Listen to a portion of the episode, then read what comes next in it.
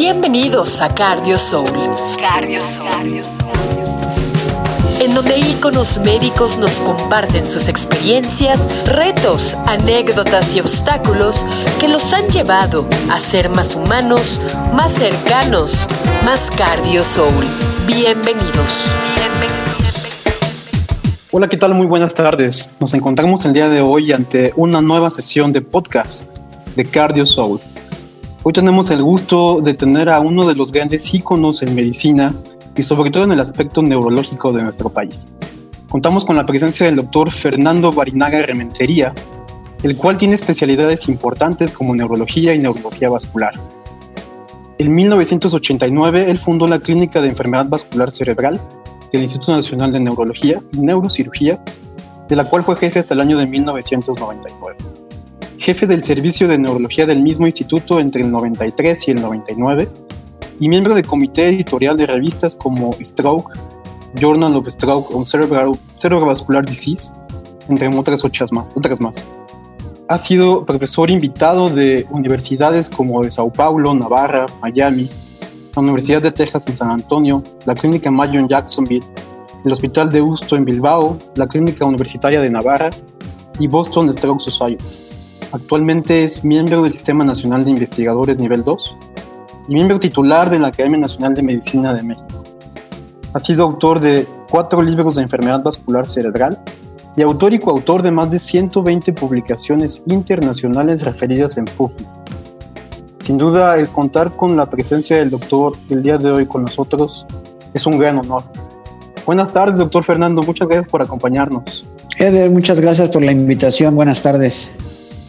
Y pues sin más preámbulo, doctor, es muy difícil que encontremos a un médico con tanta experiencia, con tanto currículum y nos gustaría saber de manera inicial cuál ha sido su principal inspiración para llegar a este proceso tan largo. Bueno, yo empecé muy joven en la, en la medicina, todavía me considero joven, pero bueno, eh, me, me gradué de médico muy joven y terminé mi especialidad antes de los 30 años. Mi meta ha sido el enfermo día a día, el tratar de resolver los problemas de cada enfermo de manera individual e ir colectando una serie de experiencias. Así es como, como han surgido las ideas de los diversos protocolos, descripciones de trabajos clínicos, pero a la gente joven lo que le diría es que es, es el, el quehacer cotidiano, el estar en la cabecera del enfermo, lo que, lo que te motiva a seguir aprendiendo y resolviendo los retos de la medicina cotidiana. Entonces, sin duda, el estar cerca de los pacientes enfermos y graves ha sido uno de sus principales puntos de inspiración, doctor. Sí, sí, siempre la, preocupación de tener una respuesta de qué aqueja a ese paciente, ¿no? Que muchas veces no la, no la tenemos, pero eh, esa es la principal la principal motivación.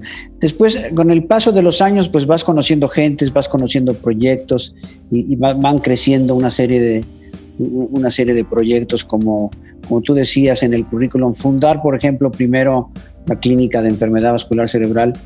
E, ese fue una, una motivación de trabajo muy, muy importante en mi vida. Eh, y yo creo que ha sido uno de los logros de, de mayor satisfacción que yo, que yo he podido tener. Claro, doctor, sin duda es una de las grandes aportaciones que ha tenido usted para la neurología en nuestro país. Doctor, durante el desarrollo que ha tenido usted desde su formación como tal académica, como residente eh, y ahora como profesor y, e investigador nacional, ¿ha vivido algún obstáculo importante que haya pensado inclusive abandonar algunos proyectos o dejar algunas cosas? Sí, sí, te podría contar la anécdota yo hice mi primer entrenamiento hospitalario en el Hospital Español de la Ciudad de México. Ahí hice mi internado, mi año de residencia rotatoria. Te estoy hablando de finales de los años 70. Y el Hospital Español tenía un ambiente muy, muy familiar. Era una gran camaradería. Eh, yo conocía a muchos de mis maestros ahí y era un muy buen ambiente. Cuando decidí irme a hacer la especialidad de neurología, eh, pues me fui al Instituto Nacional de Neurología, un hospital público, en aquella época manejado predominantemente por neurocirujanos. Había muchos residentes de neurocirugía que eran médicos militares y el ambiente era rudo, el ambiente era, no, no creas que era muy, muy, muy amable, ¿no? La jerarquía pesaba mucho, si tú eras el de hasta abajo, pues cargabas con ser el de hasta abajo. Y como al mes de estar en el instituto, pues a mí el ambiente me parecía, la verdad, medio gacho. Yo venía acostumbrado de otra cosa y me presenté en enseñanza con mi carta de renuncia. De plano, eh, carta de renuncia. Lo bueno es que Sí, sí, sí, sí, yo dije, yo, esto, esto no es para mí. No la especialidad, el, el ambiente del hospital, porque era, un ambiente pues muy, estricto. Claro, con los años me acostumbré y fui parte de eso, pero aquel cambio del hospital español al, instituto me costó mucho. Total que me fui a presentar a, a, la jefatura de enseñanza. El jefe de enseñanza era mi querido Memo García Ramos. Okay. Este, se, rió de mí y después me dijo una larga lista de, médicos ahora adscritos que habían pasado por el mismo fenómeno de renuncia, ¿no? O sea, dándome a entender que era una parte del proceso de adiestramiento. Total que encontró las palabras para, tranquilizar mi, mi alma y mi inquietud y decidí quedarme pero estuve a punto de dejar mi, incipiente carrera en la neurología en esos primeros años. doctor, ¿recuerda algunas de esas palabras que, le comentaba el doctor en ese momento? Sí, le puedo decir una, es un poquito altisonante porque Memo así es, pero me dijo, Fer, no chingues. y mucho, le, mucho, le debemos a, a Memo García Ramos, mucho, pero pero bueno, él no se sorprendió de que esa circunstancia pasara. Por lo visto no era, no era rara, ¿no? Era, parte de la, del noviciado de llegar al instituto. Claro, y sin duda justamente esta disciplina tan imponente que se tenía con los médicos militares que usted nos platica, más los grados de jerarquía que son muy estrictos a nivel militar, sin duda era de miedo, me imagino, doctor. Sí, porque eh, el, al jefe de residentes casi casi le tenías que hablar de usted y, no, no mirarlo, ¿no? Te podías dirigir a tu R2 y el R2 al R3, o sea, era una circunstancia jerárquica muy, muy marcada. Yo creo que mucho menos de lo que era ahora. Ahora me parece que son más, más amables las, las residencias. ¿Sí le tocó esa etapa entonces donde usted no podía ni siquiera voltear a ver al R mayor, siendo R menos? Pues dependiendo de quién fuera el R, ¿no? Pero sí había algunos muy, muy estrictos, la verdad, medio antipáticos algunos. Claro, con el año, con los años formamos grandes nexos, grandes eh, lazos de amistad, pero las primeras semanas era una cosa bastante dura. ¿eh? Claro, doctor. Algo que me, que me impacta en lo que le preguntábamos hace un rato era justamente esa frase de que el estar a la cabecera del enfermo le inspiraba. Y justamente bajo ese sentido, siempre hay algún paciente que nos marque la vida como médicos o, algún paciente que uno diga, wow, esto está muy complejo para mí o no sé qué hacer. ¿Recuerdan algún caso así, doctor? Un caso. Sí, sí y, te relataré un poquito antes. Cuando yo estaba en el sanatorio español, a mí me gustaba, particularmente me gustaba la cardiología. El, Hospital Español tenía una larga tradición en, cardiología. ahí, se fundó la primera unidad coronaria y a mí me gustaba mucho estar cerca de, los residentes de cardiología. Y yo, yo quería ser cardiólogo. Yo me quedaba en las guardias a ayudarles a hacer cateterismos. En aquella época el doctor Julio Frade, en paz descanse.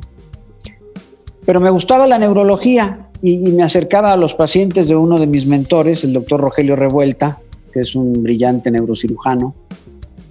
Él me, buscaba y me decía, vente, acompáñame a pasar visita a mis pacientes. Entonces, bueno, me gustaba, me gustaba la neurología, no tanto como la cardiología.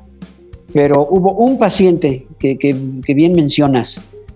Era un chico de 26 años, drogadicto, que vivía en Puerto Vallarta, me acuerdo perfecto, y lo que tenía era un infarto cerebral a los 26 o 27 años por ahí.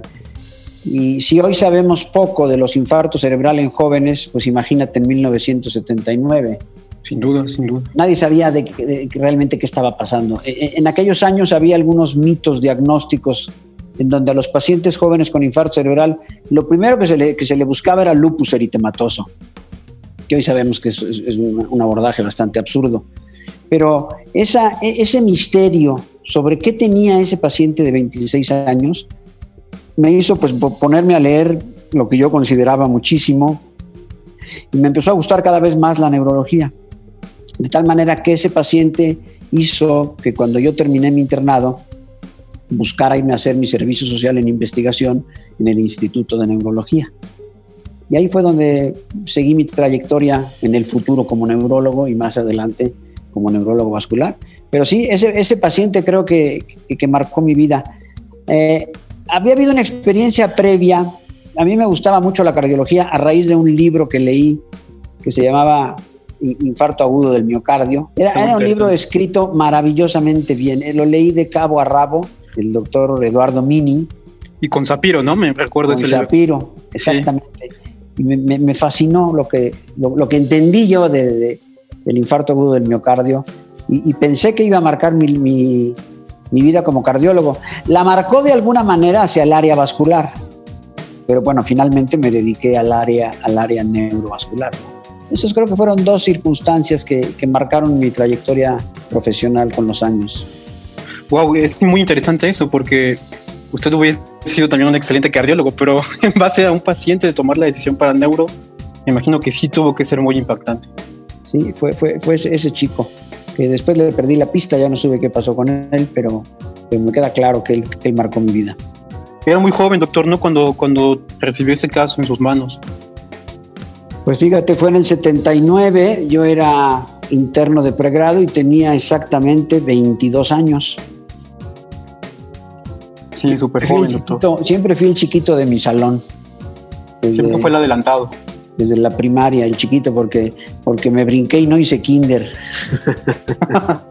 Excelente, doctor. Doctor, año 1989.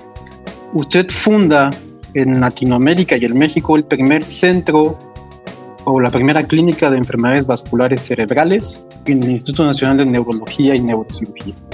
¿Qué significó eso para usted? Bueno, yo, no sabía lo que estábamos fundando, o sea, no sabía que con los años y, con el trabajo de los que primero fueron mis residentes, después fueron mis, mis colegas, mis amigos, eso iba a crecer como ha crecido hoy. Eh, eh, ya te decía, el instituto de aquellos años estaba manejado predominantemente por neurocirujanos. El director era un neurocirujano, el doctor Francisco Escobedo, después fue el doctor Francisco Rubio Donadiu, que es neurólogo, y había solo una clínica de subespecialidad, que era la clínica de epilepsia, que tenía el, doctor Escobedo. Los pacientes vasculares se mandaban casi todos a, a los hospitales generales, particularmente al GEA González, y no se aceptaban en neurología, se aceptaban muy poquitos. Cuando yo era residente de tercer año, tuvimos la oportunidad de hacer un proyecto con un fármaco que en aquella época tenía Farmitalia, que es un laboratorio que ya desapareció, se llamaba Suloctidil. Y era hacer un protocolo de creo que 10 o 15 pacientes con isquemia cerebral transitoria. Yo cuando era R3, cuando era jefe de residentes, me quedaba por las tardes a ver esos pacientes. Entonces, con, con, con esa experiencia de cuando era R3, cuando terminé mi residencia y el doctor Rubio me ofreció quedarme como adscrito, le dije que me quedaba con la... si me autorizaba a crear una clínica de vascular. Pues alguien me dijo, bueno, pero aquí no hay ni espacio ni nada. Le dije, no, lo, nos, nos, entregaban una oficina. Le dije, yo hago la clínica en mi oficina. Entonces modifiqué mi oficina y la dejé hecha como un consultorio con máquinas de escribir que estaban en el archivo muerto, con cheslón que estaban en el archivo muerto, puros muebles que estaban ahí arrumbados, los arreglamos y mi oficina se transformó en la primera clínica de vascular. ¿Era un espacio pequeño, doctor? Era un espacio de tamaño mediano, tendría a lo mejor 6 por 4, una cosa así. Okay. Y entonces en una libreta de contadores, de contabilidad, yo empecé a notar desde el primer paciente que vi, anotaba la edad, el sexo, los principales factores de riesgo, el tipo de infarto cerebral, y así empezamos con esa libreta de, y así se fue creando con los años el primer registro hospitalario mexicano. En esa época los, lo, en el mundo estaban de moda los registros de enfermedad vascular cerebral. Estaba el registro de Harvard, el registro de Alabama, después el registro del doctor Julien Bogudowski en Suiza. que estaban hechos para coleccionar, digamos, enfermos, sumar enfermos y ver la distribución de los diferentes subtipos de enfermedad vascular cerebral. Esa era la finalidad de, de esta clínica y de ir colectando paciente tras paciente. El primer residente que se formó en enfermedad vascular cerebral, hombre, de manera un poquito informal, si tú quieres, fue Aurelio Méndez. Hoy, hoy, está Aurelio en el hospital ABC. Y después esto fue creyendo, creciendo, pero, pero los, los, digamos, los inicios fueron en 1985. Ya para 1990, cuando Carlos Cantú terminó su residencia, se quedó con nosotros en la clínica de vascular y entonces ya teníamos pues, más manos, más gentes y así empezamos a, a crecer y a desarrollar la clínica de vascular. Yo la dirigí hasta el 99, después Carlos la siguió un par de años y después la siguió Toño Arauz, hoy, hoy recién nombrado director del Instituto de Neurología. Pero pues van cerca de 25 años de esa clínica, ¿no? Y me imagino que durante todo ese tiempo han enfrentado una gran cantidad de obstáculos. ¿no, doctor? ¿Cuál ha sido uno de los principales que ha tenido que sacar a flote para que esta clínica siga funcionando? Pues, pues mira, al, principio era el poder hacer los estudios necesarios para clasificar a los pacientes adecuadamente. Entonces, no teníamos primero la tecnología que tenemos hoy. Eh, los adscritos manejaba cada quien, manejaba como quería al paciente con enfermedad vascular cerebral entonces, había que ir a convencer al adscrito que, estaba, que tenía cargo al paciente para decirle que le hiciera una angiografía en aquella época, pues para diagnosticar, por ejemplo, enfermedad de grandes vasos, teníamos que hacer angiografías por Seldinger. Entonces, eh, pedir que aceptara hacer la, angiografía. Eh, el equipo era bastante limitado. Una vez nos llegó otra anécdota, eh, nos llegó un, ¿cómo se llamaba este hombre? Que fue profesor de, el doctor Laguna, que fue profesor de, de, bioquímica de la UNAM y que en esa época tenía un cargo en la Secretaría de Salud. Bueno, pues llegó con un infarto hemisférico extenso y a raíz de haber atendido cuando el doctor Kumate, que era secretario de Salud, nos dijo, bueno, pero ¿qué falta para atender a Pepe adecuadamente? Pues, pues no tenemos un ultrasonido Doppler, en aquella época acababan de salir en el mundo. Pues a las cuatro semanas tuvimos el primer ultrasonido Doppler en el país este, y de ahí nos agarramos para pedir cosas, ¿no? Aprovechando que el doctor Comat estaba muy preocupado por la salud del doctor Lagunas, pues de ahí nos, nos, nos agarramos para empezar a pedir equipo. E, esos eran los principales retos que teníamos. Claro, me imagino que convencimiento, empezar a desarrollar tecnología, empezar a desarrollar personal, también fue un reto importante. Doctor, actualmente tenemos una cantidad de información masiva a la palma de la mano. Lo vimos en el celular y podemos tener acceso a una gran cantidad de, revistas médicas, de bases de datos, y la mayor parte de ellos gratuita. En su época era complejo tener acceso a esta información. Doctor, ¿cómo le hacía usted en esa época? Bueno, en mi época, eh, eh, en mi época tenías que ir a las grandes librerías, a las grandes bibliotecas de los hospitales, íbamos a la del ISTE, a las del centro médico, buscabas en los índices acumulados los artículos, te podía llevar una tarde primero encontrar los artículos y después ver cuáles estaban disponibles, qué revistas las tenía la biblioteca, hacer la petición y ver en cuántos días te iban a dar. Entonces tú podías ir con una lista de 30 artículos y podías conseguir 5 o 6 artículos que los ibas a tener en una semana. Vaya, bastante. el, obtener la información era muy, muy complicado, no es como ahora, como dices tú, que en el celular haces una revisión de PubMed en un momentito, ¿no? No, aquella época nos costaba mucho tiempo, sobre todo, bueno, tiempo y dinero, porque gastabas una fortuna en fotocopias, ¿no? Yo cuando, cuando era residente estaba recién casado y hoy le digo a mi mujer y a mis hijos que a mí el dinero me alcanzaba para tres cosas me alcanzaba para pagar la renta del departamento, para pagar la comida y la gasolina del coche y para pagar fotocopias y diapositivas. En eso, eso el dinero. Bien invertidas, doctor, de esas tres cosas, ¿no? Bien invertidas, sí. Oiga, ¿y esas diapositivas eran de todavía como acetatos que uno tenía que mandar a hacer para proyectarlas después?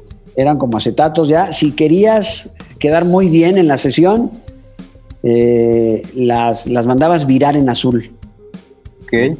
Te costaba, te costaba Más una, dinero. una lana. Por ahí están todavía las diapositivas. Ya tengo un viejo cañón donde las, un proyector donde las, las, las pasamos. Pero sí, sí, te costaba tiempo y dinero, ¿eh? Doctor, y, y justamente ese proceso para que usted se convirtiera después en uno de los miembros editoriales y de comités científicos de revistas extranjeras tan importantes, ¿cómo, cómo fue? ¿Encontró dificultades para publicar en Stroke, por ejemplo? Sie- Siempre vas- te la, la vida te va dando la oportunidad de conocer gentes. Por el año 1900, ¿qué sería? 88, el doctor Oscar del Bruto, eh, que hoy está en Ecuador, y yo publicamos una serie de, de hemorragias pontinas, una serie chiquita de hemorragias pontinas. Y la mandamos a Stroke. Y el revisor, que en aquella época era ciego, tú no sabías quién te revisaba, fue, fue muy paciente. Y, nuestro trabajo, que tenía muchos errores de escritura, de, de idioma, de, fue pacientemente, en lugar de rechazarlo a la primera, fue pacientemente ayudándonos, corrigiendo el artículo, arreglando. Fueron tres revisiones. Finalmente se aceptó en Stroke, lo cual era wow, ¿no? tener un artículo publicado en Stroke. Eso fue en el 88.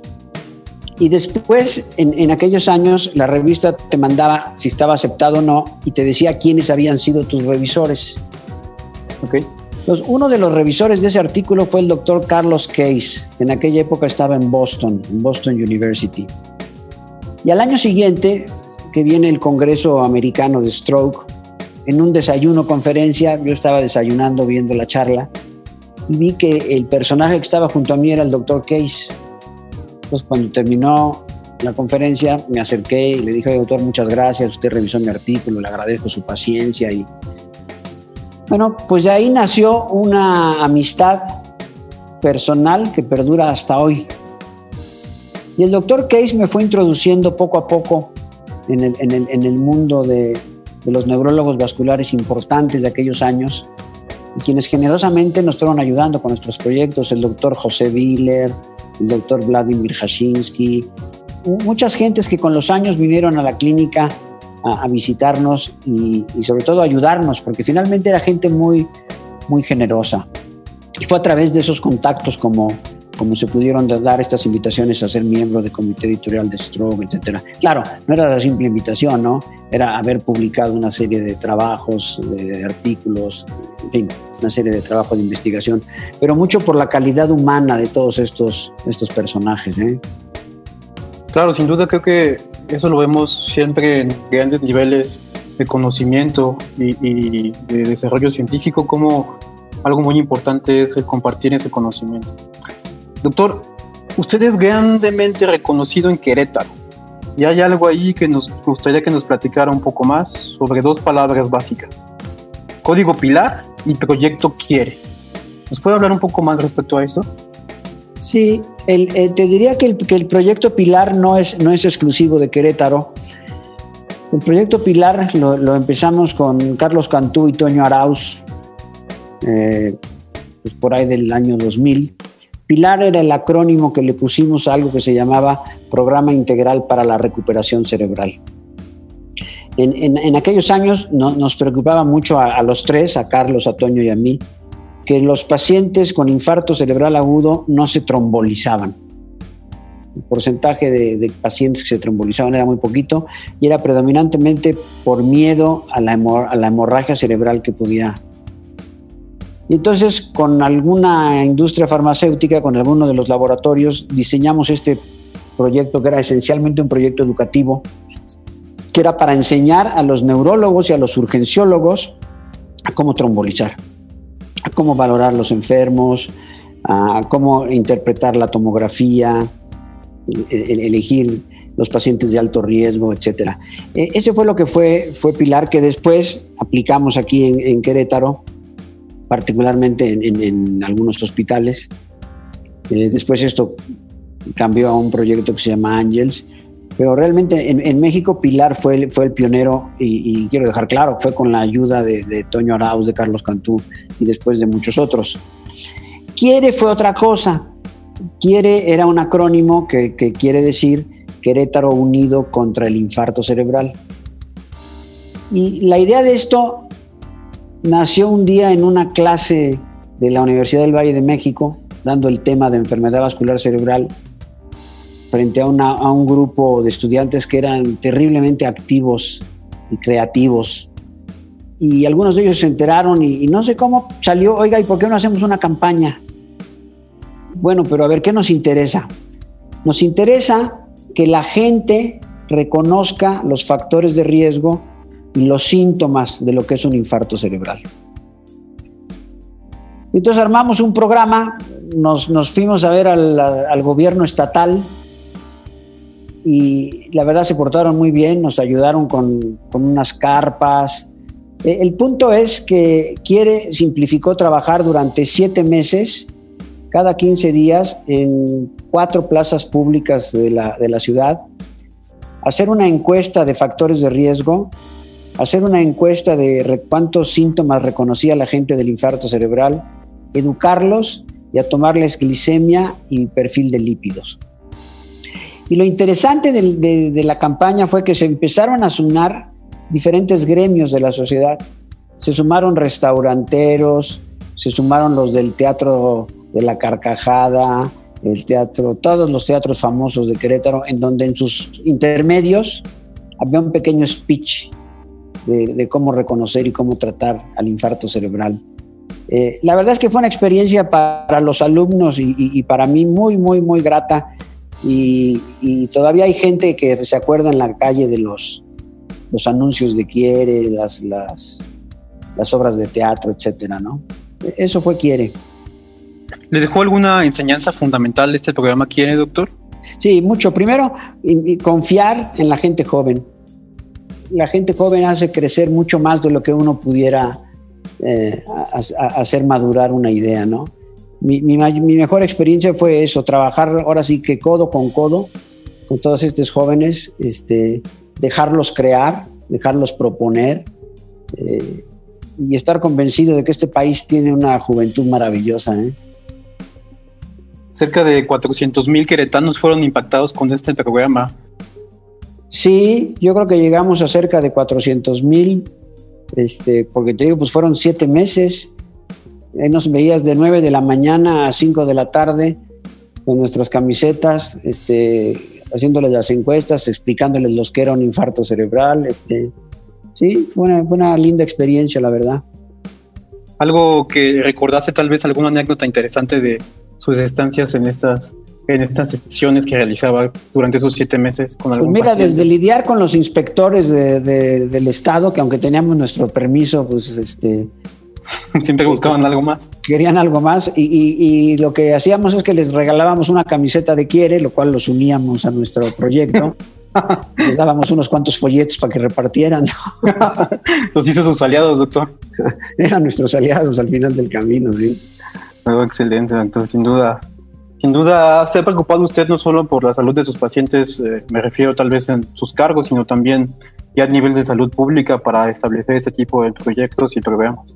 Bueno, es que eh, eh, Quiere nos enseñó una cosa, Quiere y Pilar, y, así lo hacíamos. hay que educar. En la historia de la enfermedad vascular cerebral, por ejemplo, en el tratamiento agudo, hemos educado primero a médicos individuales Después tratamos de educar a servicios de urgencias. Después tratamos de educar hospitales. Lo que tenemos que hacer es educar ciudades. Una ciudad tiene que estar totalmente educada para prevenir y tratar el infarto cerebral y eso implica eh, involucrar a los taxistas, a los policías. Por ejemplo, quiere, una de sus partes que tuvo es que eh, educamos a un grupo grande de policías para que reconocieran eh, los síntomas del infarto cerebral. Y lo que pasa es que después cambió el gobierno y el gobierno que entró ya no nos quiso apoyar, pero nuestro plan era capacitar, por ejemplo, a los taxistas, a las, a las gentes de Uber, eh, no solo a los paramédicos, que Querétaro, a través de Quiere y del programa PEPE, que se llamaba eh, Programa de Evaluación Prehospitalaria de Enfermedad Vascular Cerebral, Fuimos la primera ciudad que capacitó a sus paramédicos en la detección temprana del infarto cerebral, ¿no? ¿Está convencido usted que la educación es la herramienta fundamental para el cambio? Ya lo decía Vasconcelos, ¿no? La educación es, lo que este país necesita. Educación en todos, en todos sistemas, en médico, administrativo, en fin. Durante esta enseñanza que tenía usted contacto con tantas personas, doctora, ¿hubo un grupo con el cual tuviese más trabajo justamente para poderles explicar este tipo de, de cosas que implicaba Quiere? Bueno, la, la, población de Querétaro es una población heterogénea. En los fines de semana hay mucha población rural que viene a la ciudad y ahí te dabas cuenta el, el bajo nivel cultural. Eh, sí costaba comunicarte con ellos, ¿no? Hacerles entender. Pero, pero eran de las gentes más respetuosas en cuanto a escuchar el mensaje, ¿no? O sea, a veces te tocaba otro estrato social que ah, te, te daban el avión y normalmente estas, estas gentes de medios rurales era gente muy, muy atenta a tu mensaje, a tratar de entender, a, tratar de reconocer lo que querías enseñarles. ¿eh? Claro, sin duda, creo que esa apertura al mensaje es fundamental, justo también en tiempos como ahora que estamos viviendo con la pandemia. Sin duda. Doctor, ¿qué le deja el Instituto Nacional de Neurología? ¿Qué es para usted ese instituto? Bueno, te podría decir que es mi alma mater. Eh, lo que implica es que pues me dio buena parte de lo que soy. Me dio educación, porque me enseñó desde esas primeras cuatro semanas en que yo quería renunciar, me enseñó a soportar este, lo que podía ser no bonito no, o, no como yo lo quería. Me enseñó a, me enseñó a aprender, me enseñó a respetar y me dio muchísimo, y me dio muchísimo. Eh, y me enseñó también a regresar, ¿no?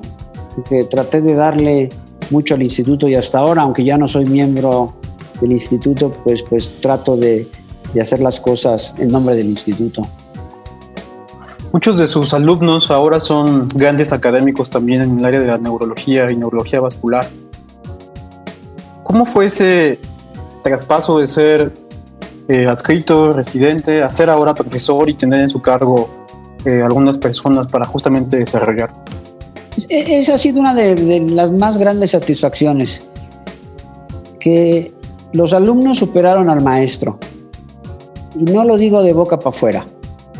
O sea, tuve, tuve residentes extraordinarios como residentes y como personas. Podría citar a muchos, pero bueno, siempre hay alguien, algunos que destacan más. Y, si los mencionara cronológicamente, bueno, pues serían sin duda Carlos Cantú, Antonio Arauz, José Luis Ruiz Sandoval, Jorge Villarreal, Luis Amaya, que en paz descanse. Este, algunos de los, de los más prominentes, hoy neurólogos y, residentes. Y esa es una de mis grandes satisfacciones, haberlos visto crecer, haber sido una parte pequeñita quizá de su formación y el ver cómo al final del camino lo han hecho mucho mejor de lo que lo hizo su, maestro. Ah, gracias, doctor, por compartir esos momentos con nosotros. Finalmente, doctor, para cerrar esta entrevista, nos gustaría, a manera de cierre, justamente, ¿qué le puede decir a las nuevas generaciones que intentan eh, acercarse a áreas, áreas como neurología, o que están en formación todavía en medicina o como residentes? ¿Qué consejo les puede dar? Yo, yo creo que es importante que vean la historia. La, historia nos, nos enseña a no cometer los mismos errores y a evitar la soberbia. O sea, que vean la historia de lo que, tenían, lo que teníamos antes, lo que nos costaba trabajo las cosas, que valoren lo que tienen, porque tienen muchísimas cosas hoy. No, no quiero ser el típico que diga que en su época las cosas eran más difíciles, ¿no? Pero las herramientas que tienen hoy son, son, son impresionantes. Eh, pero creo que para valorarlas hay que voltear a la historia y, valorarla y valorar lo que tienes, ¿no? Yo creo que eso, eso sería el mensaje que les dejaría a estas jóvenes y brillantes generaciones.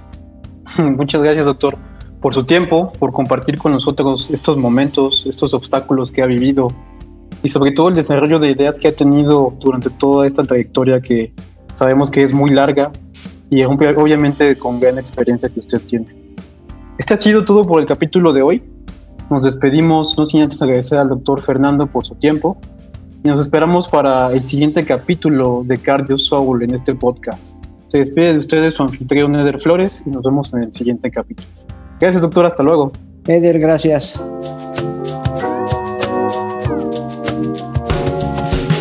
Gracias por acompañarnos en este episodio de Cardio Souls. Cardio Souls. Los esperamos para la próxima. Cardio Souls.